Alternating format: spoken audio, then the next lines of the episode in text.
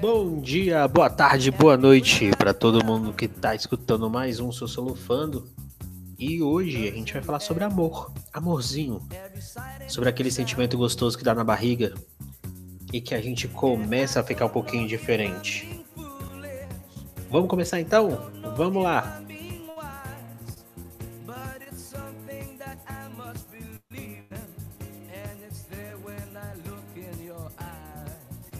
Amores líquidos, amores sólidos, amores capitalistas. Amores macios. Não, eu já vou usar, inclusive, essa, essa parte toda introdutória já. Como se Eita, tá gravando. Eita, tá gravando. Mas é, é, Essa concepção de amor, assim, ela é, é, é bem interessante de, de se. de falar sobre isso, né? Porque Uh, essa, essa concepção ela muda muito, especialmente de, de lugar para lugar, de cultura para cultura. E, e até para nós aqui, a, a, cabe um questionamento, né? Mas o, o que, que é o amor? O que, que é o amor efetivamente, né? O que, que é amar? O amor, ele, ele é amplo? O amor, ele é específico? Né? O amor é um sentimento, mas por que que existe? Eu, eu, são questões bem filosóficas assim que nós podemos fazer, né? É, mas quando surge o amor? Qual a necessidade do amor? O que significa o amor, né? Então, por exemplo, é, se nós formos lá para o mundo antigo grego, né, a concepção de amor, sei lá, em Platão, eles têm, ele tem uma obra inteira que ele está debatendo sobre o amor. Assim, não sei se vocês leram lá o Banquete, que é uma obra que ela fala basicamente sobre o amor. E é, e é até interessante que é de lá que vem a, a concepção do que é um amor platônico, né? Que, que as pessoas colocam como ah, o amor platônico é aquele amor impossível, é aquele amor idealizado, porém inalcançável. Assim, é, o amor platônico, ele surge é, exatamente da definição de amor que Platão tinha e o seu sentimento para com Sócrates, né? Então, é um amor idealizado? Sim. É um amor inalcançável? Não, porque ele falava para Sócrates, ele tinha o acesso a Sócrates, né? Então, na verdade, é diferente do amor, da, da a, a maneira como nós o concebemos hoje em dia né? especialmente é, algumas definições aí do, do mundo moderno, né? que, que, que é um pouco um tanto é, é, diferente. Né? Não, não é que é um amor idealizado, é aquele amor que basta em si mesmo. É aquele amor que basta em si mesmo, que não necessariamente uh, é necessário uma concretização dele. Então, é, diante de todo esse contexto, né? Essa concepção de amor que vem desde lá do mundo antigo, é, vai ao longo da história, ao longo do, do, enfim, das revoluções, das evoluções, vai sofrendo aí grandes transformações, né? Mas perdura é. hoje esses ideais aí. Isso mesmo. É interessante você falar do amor platônico como uma coisa que, que não necessariamente é só idealizada e não só uma coisa também impossível. Porque se ele, é, se dá para falar sobre ele, dá para dizer que ele existe. Então, a gente pode até entrar nessa conversa filosófica, assim. Só que o que uma pergunta que você fez, Luiz, que dá para a gente refletir é tipo o para que que serve, né? Qual é a utilidade do amor? E aí a gente tem essa concepção mais recente da modernidade, do amor como algo que serve para suprir alguma necessidade humana. E aí a gente entra naquela discussão. Será que, por exemplo, a felicidade ela só é possível quando o amor está presente? Ou será que o amor só é possível quando ele é útil para alguma coisa e não é um fim em si mesmo? Acredito que seja algo mais relacionado, relacionado ao amor em si mesmo do que algo que é uma necessidade. Agora, como você falou, o amor ele veio sendo transformado ao longo do tempo. Então, apesar de ser uma coisa que está presente na humanidade desde muito tempo, essa coisa ela vai sendo ressignificada na medida que as coisas vão mudando. E que coisas são essas? A gente pode citar desde os modos de produção, que modificam as relações familiares, por exemplo, desde uma necessidade que as pessoas têm individual, do surgimento do indivíduo moderno, no sentido dele só ser um indivíduo completo quando ele se completa com alguém. E aí a gente entra até também naquela outra discussão em relação ao será que o amor ele é uma coisa apenas dupla, uma coisa que exige só uma relação com alguém, que aí entra o amor próprio também.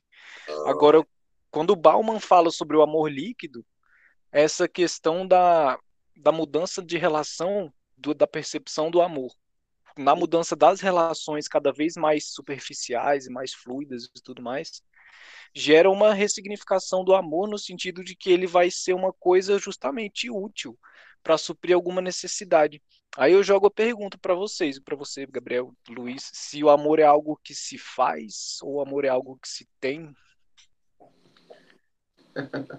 né?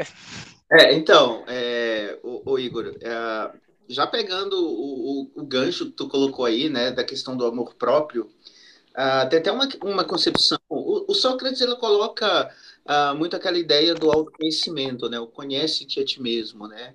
Porque não tem como você conhecer o outro se você não tem o autoconhecimento, se você não conhece a si mesmo. Uh, a questão do amor é, acaba indo por essa, essa mesma direção, porque como que eu vou amar o outro se eu não amo a mim mesmo antes? Se eu não tenho amor próprio, como você mesmo colocou.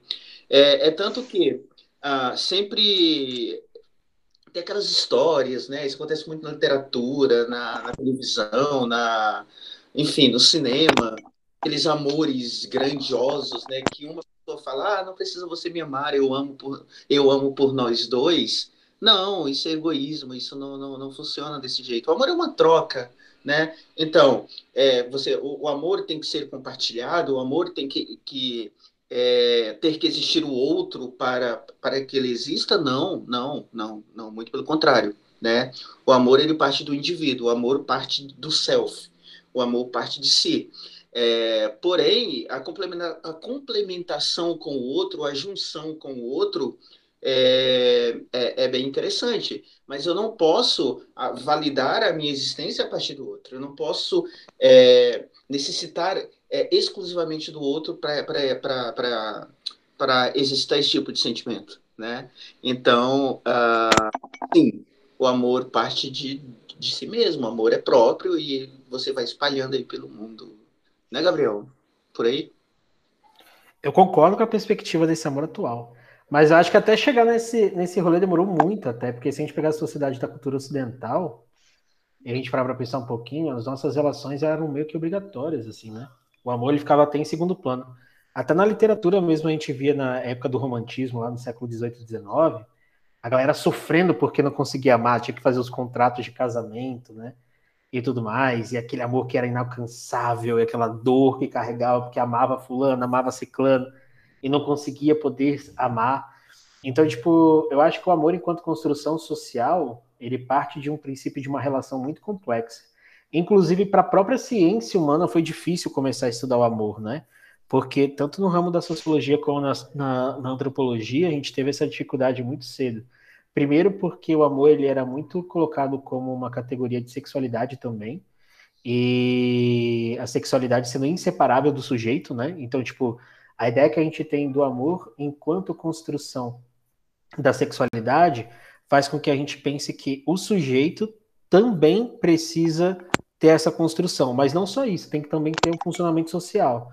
A ideia do corpo, a ideia das representações simbólicas e tudo mais, junto com a, com a ligação que, que acontece de forma dialética entre o meio e o indivíduo, né? Então, o corpo, o sujeito, a sexualidade, a sociedade, elas vão confirmar uma, vamos dizer assim, um sistema, uma equação que a subjetividade e a identidade elas vão ser derivadas ainda e que vão remeter a gente a questionamentos presentes da, da forma que o amor ele se dá, né?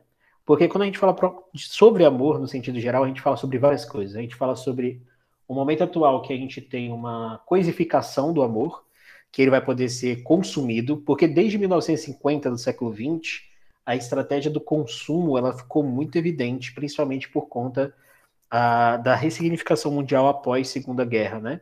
E a Guerra Fria, que foi uma disputa entre Estados Unidos e União Soviética, deixou muito claro que a dominação pelo consumo norte-americana iria ser a influência principal das formulações. E a galera descobriu que tudo pode ser consumo, tudo pode ser produto, e por que não amor?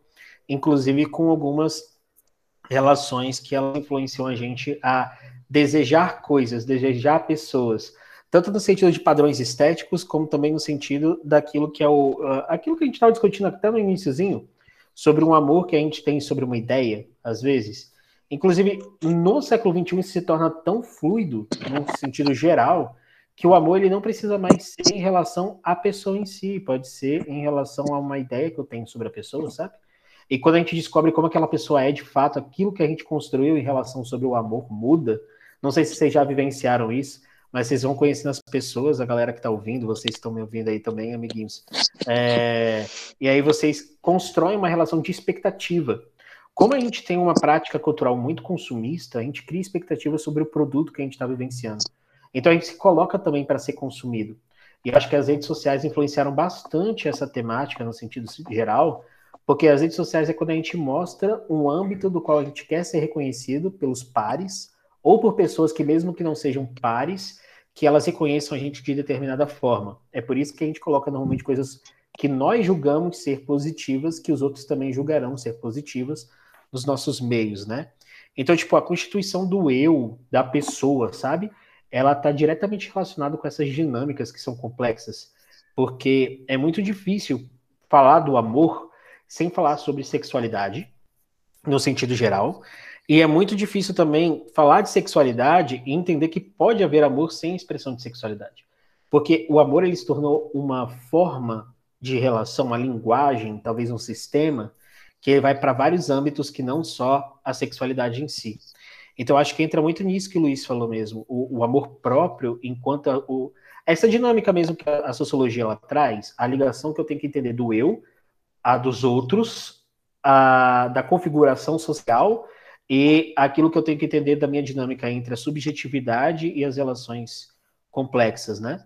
Então, tipo, é muito. Eu acho o amor uma, uma das instituições uh, mais fluidas atualmente, mas que demoraram para chegar no sistema atual por conta das outras imposições sociais que regularam a gente.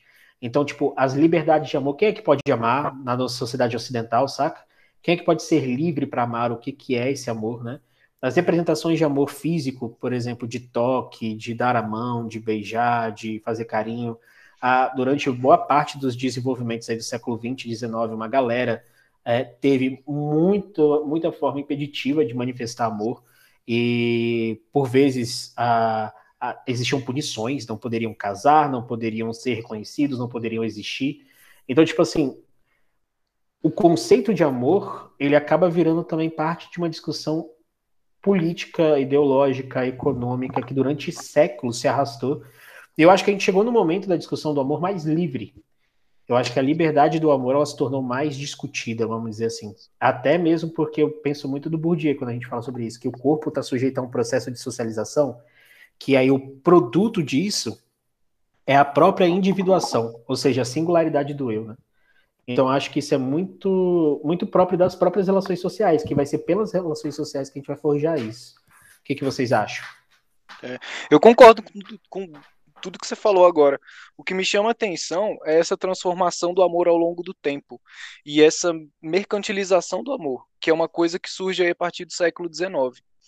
Quando a gente percebe que as formas de demonstração do amor e de construção das, das dos relacionamentos tão relacionadas com essa construção do amor produtivo, ou melhor, do, do amor como um produto, como algo que supre a pessoa quanto à sua individualidade, a gente tem, além de uma coisificação do amor, como algo que deve ser atingido ou que deve ser obtido, algo que deve ser útil para um bem-estar pessoal, a gente tem essa transformação com uma certa objetificação do amor, e como o Gabriel falou, existe uma sexualização do amor também que é muito difícil de desatrelar essas duas coisas.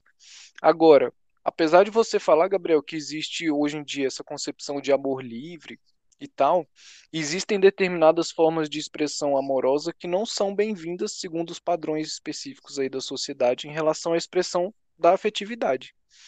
Então, por exemplo, relacionamentos homoafetivos têm, encontram dificuldades muito grandes de serem reconhecidos como um amor legítimo porque passa por esse lado da só da sexualização ou só do prazer ou como uma coisa que é momentânea ou que no caso das pessoas mais jovens mais jovens seria uma fase então existe uma deslegitimação das estruturas novas inclusive de formação familiar de formação de, de casais enfim ou de outras configurações que não são reconhecidas de forma plena pela sociedade. Segundo a lei já é reconhecido já é um avanço Agora, aquilo que a gente sempre fala, uma mudança na lei não necessariamente muda uma atitude cultural. E a atitude cultural em relação aos amores que existem ainda é limitada pela própria cultura de várias pessoas. E isso mostra uma certa fragilidade da própria compreensão do amor na nossa sociedade, que não é algo assim pacífico, como se as pessoas soubessem o que é o amor. O amor ele é multifacetado. É, é, o, o amor, de fato, ele é multilateral, né? É, até quando eu falei sobre a ideia do amor ser mais livre atualmente, foi em comparação com os séculos anteriores mesmo. Sem dúvida, a gente tem uma problemática muito grande ainda sobre a legitimidade dos amores, né? E aí, Igor, é, continuando aquilo que você está falando, você estava falando sobre o amor multifacetado. Pode continuar a partir daí. Existem várias expressões do amor, várias expressividades, várias formas de, de expressar essa individualidade do amor, vamos dizer assim, essa maneira específica do amor se expressar em várias instâncias, assim, vários tipos de relação. Por isso que é difícil de desatrelar o amor da sexualidade, uma vez que determinadas formas de relacionamento não são legitimadas pela sociedade. A gente tem um problema do reconhecimento mesmo do amor, porque ele tem várias formas de expressão. E na sociedade líquida, como a gente vive, nesse mundo onde existem várias relações que surgem muito rapidamente e outras relações que desaparecem muito rapidamente, a gente tem um amor mais fugaz, um amor que pode vir, enfim, travestido de paixão, pode vir misturado com outras formas de prazer e etc. Quando o amor ele é uma coisa bem profunda em relação àquilo que o indivíduo busca. Acredito que na base da construção do ser humano em torno da sua felicidade, em torno daquilo que seria o bem-estar pessoal. A gente tem como base o amor, seja o amor afetivo de relacionamento, seja o amor em relação à família, seja o amor de mãe, seja o amor do pai, sejam vários tipos de amores. Por isso que o, essa liberdade ela passa só em alguns tipos de relação. A gente consegue enxergar assim. E, e nos últimos tempos o amor ele tem se transformado em algo mais comprável que é uma construção midiática muito grande que foi feita ao longo do século XX dos modelos de relacionamento perfeito. A gente está acostumado aí com essas propagandas de margarina da família feliz e, e, do amor perfeito, tudo mais. E aí existe na criação da consciência coletiva um certo modelo de amor que deve ser construído, que de, em várias instâncias ele é impossível de ser atingido, porque é um modelo que deixa as pessoas longe da realidade, porque é um amor ideal, e a gente volta naquele assunto inicial que o Luiz estava falando, que acaba sendo um amor platônico não só em relação à pessoa, mas em relação ao amor em si, que é uma, uma busca por algo que nunca vai chegar, porque é um ideal criado por vários por várias mídias. Seja as histórias dos romances, sejam as histórias dos filmes, sejam as propagandas. Então a gente tem vários tipos de, de, de ideais de amor que, que na realidade dos relacionamentos, o amor ele também tem o lado de reconhecer os defeitos das pessoas e suas dificuldades e tudo mais. E em relação ao amor líquido, como o Bauman fala, é uma das coisas que é muito fácil de fazer hoje em dia é criar vínculos com as pessoas. E ele mesmo fala, mas o que atrai também as pessoas é a possibilidade de se desfazer dessas relações muito rápido no sentido de abandonar as relações porque elas não cumprem com as expectativas que a pessoa tinha sobre aquele relacionamento ou sobre aquele amor. E aí isso gera uma insatisfação, uma infelicidade, porque a pessoa busca um amor que é ideal. E o amor ele tem dificuldades. Ele não é só uma coisa que um mar de rosas, mas ele também é uma coisa que traz ali as próprias dificuldades e expõe os próprios defeitos da pessoa um para o outro. E a gente sim, tem que ter esse tipo de discernimento, assim, de saber que o amor ele mostra coisas de, sobre as pessoas que não são necessariamente aquilo que elas querem sentir ou saber, mas é uma possibilidade de se conhecer melhor, de conhecer a outra pessoa melhor. É uma porta que se abre assim em relação ao próprio indivíduo, quanto, quanto a si, quanto ao outro. Massa, massa, Igor. Muito bom isso que você falou. É, essa questão da, da própria idealização por parte da pessoa que quer, da pessoa que busca, é, é, é, bem, bem interessante porque tem uma música, eu sempre falo que tem uma música que faz sempre uma, uma, uma citação aqui, que é, é, se eu não me engano, é do Skank, né? Que um trecho dela é tão fácil é perceber que a sorte escolheu você e você cego nem nota, né? Quer dizer o quê? A pessoa, ela idealiza tanto o tipo, digamos assim, um tipo, e, e, e ela coloca aquilo como objetivo e, e na verdade, o, às vezes o que ela busca está ali do lado, já passou por ela, e ela estava tão obstinada com o, objetivo, a meta a ser alcançada, que, que na verdade nem percebeu que isso aconteceu, né? Então, é, eu já conheci uma pessoa que ela tinha uma lista, né? Olha, a pessoa, a pessoa que eu quero tem que ser assim, assim, assim, assim, assim. E aí ela encontrava a pessoa e ela ia mar, tipo marcando ali, dando uns tiquezinhos assim na na no, nos fazendo checklist né? Um checklist. É, é, checklist, cara, porque olha, a pessoa, a pessoa que, que eu quero casar tem que ser rica. A pessoa que eu quero casar tem que ser alta. A pessoa que eu quero casar tem que ser magra. A pessoa que eu quero casar tem que ser inteligente. A pessoa, enfim, aí realmente é, a pessoa estabelece para si um padrão tanto quanto inalcançável, né? Porque dificilmente a pessoa vai encontrar todas essas pseudos é, pseudo-qualidades na mesma pessoa. Né? A pessoa pode ser muito legal, muito bacana, muito inteligente, mas de repente ela não é aquela pessoa magra, ela não é aquela pessoa alta. Então, na verdade, é, e, e, isso é atrelado muito a um padrão que, que o próprio Igor falou aí, que é imposto aí pela mídia, pela é, quando, quando estipula que para que, é, que haja uma felicidade tem que ser exatamente aquele tipo fazendo aquelas coisas. Então, na verdade, é, as pessoas não, não é que, que, que, que esteja inalcançável. Ah, as pessoas é que criam essa inalcançabilidade, nem sei se tem essa palavra, né? Mas enfim. A expectativa, pessoas, né? Exatamente. As pessoas que colocam isso muito alto, que elas não conseguem alcançar. Então, é uma expectativa muito alta, a possibilidade de uma frustração, de uma decepção é muito maior. O próprio Bauman fala isso, né?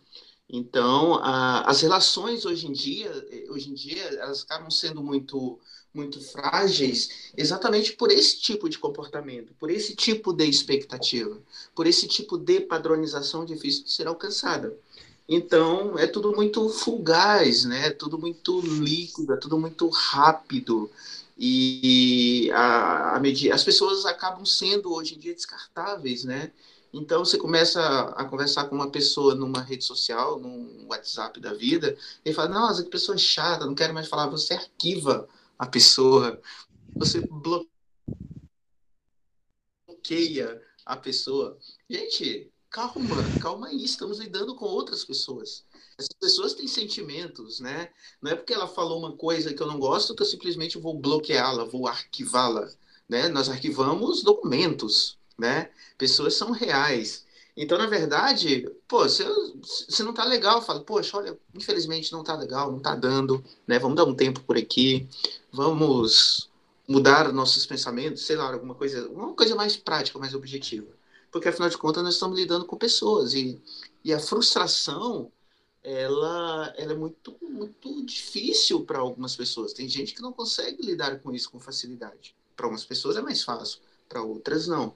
Então, na verdade, esse mundo que, que nós estamos vivendo, esse mundo líquido, essa sociedade líquida, aí, como o Bauman falava, é, é um troço muito assustador, assim, muito é, é surreal é, imaginar a maneira como nós somos descartáveis e como nós descartamos também, assim, né? Às vezes você se pega fazendo umas coisas e fala, caramba, não, não, normalmente eu não faço isso, né? Mas ah, o, o, mundo ah, acaba nos levando a esse tipo de comportamento, assim. Então as relações, elas, elas, elas foram transformadas ao longo desse tempo. Tanto as relações amorosas, quanto as relações fraternais também, que tem um amor fraterno, elas também acabam ah, sofrendo todo esse tipo de condicionamento social a partir das relações atuais. É algo, acho que é por aí. É. Du duas coisas me chamam a atenção na sua fala, Luiz, que é essa questão da, da mudança em relação à atitude que a gente tem em relação às pessoas, e me faz lembrar aquela série que, que saiu há um tempo, que é o, o Dilema das Redes. Que vocês perguntam, cara, nessas mídias sociais não se paga para usar elas. Então, quem é que está sendo o produto? Quem está comprando as coisas? Então, a conclusão é que nós somos os produtos. A partir dessa perspectiva, descarta-se as pessoas a partir do sentido de que elas são tratadas como algo útil, algo que vai trazer um bem. E se não traz, a gente descarta. Tem até um tipo de, de, de analogia assim que se faz, principalmente nessa onda aí do, do, do ensino online e tal, que é uma pergunta assim: vocês estão vivos ou vocês são só letras? né? Porque a expressividade dentro das redes sociais, ela tem determinados meios que mostra ali um, um aspecto da pessoa através de várias mídias. Então são vários aspectos que são mostrados. Aí o indivíduo ele se torna fragmentado. E aí a pessoa pode se apaixonar pelo outro por aquilo que ele mostra. E aí até que ponto aquela amostra ela vai ser a verdade da pessoa. E aí, quando ela se depara com determinados defeitos, ou determinados medos, ou determinadas fraquezas, pode vir essa ideia de que aquilo não é muito bom para mim, porque, poxa, eu quero uma pessoa que me dê apoio e tal, não sei o quê, então ela tem defeitos. Aí existe esse descarte. E uma outra coisa é essa ideia do, do amor romântico, bem clássico, assim, de, de envolver o ciúme e de envolver até o relacionamento abusivo, no sentido da possessão e da posse, né?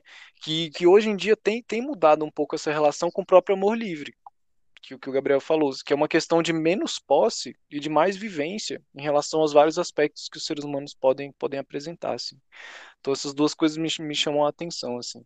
Essa transformação e a questão do, do relacionamento abusivo ser até mais claro de se perceber hoje em dia, pelos modelos de relacionamento que são diferentes. Assim. Agora, claro que ainda é um problema na sociedade, mas é uma configuração que talvez sempre esteve presente. Assim. Então, a gente pode refletir sobre essas coisas. O que, que você acha, Gabriel? Eu acho que a gente vai continuar esse episódio no próximo, que a gente vai dividir em dois, porque ficou muito longo esse, tá bom? E eu já respondo, já venho com essa resposta no próximo episódio. Beijocas para todo mundo. Espero que vocês ouçam a parte 2 sobre o amor. Até daqui a pouquinho.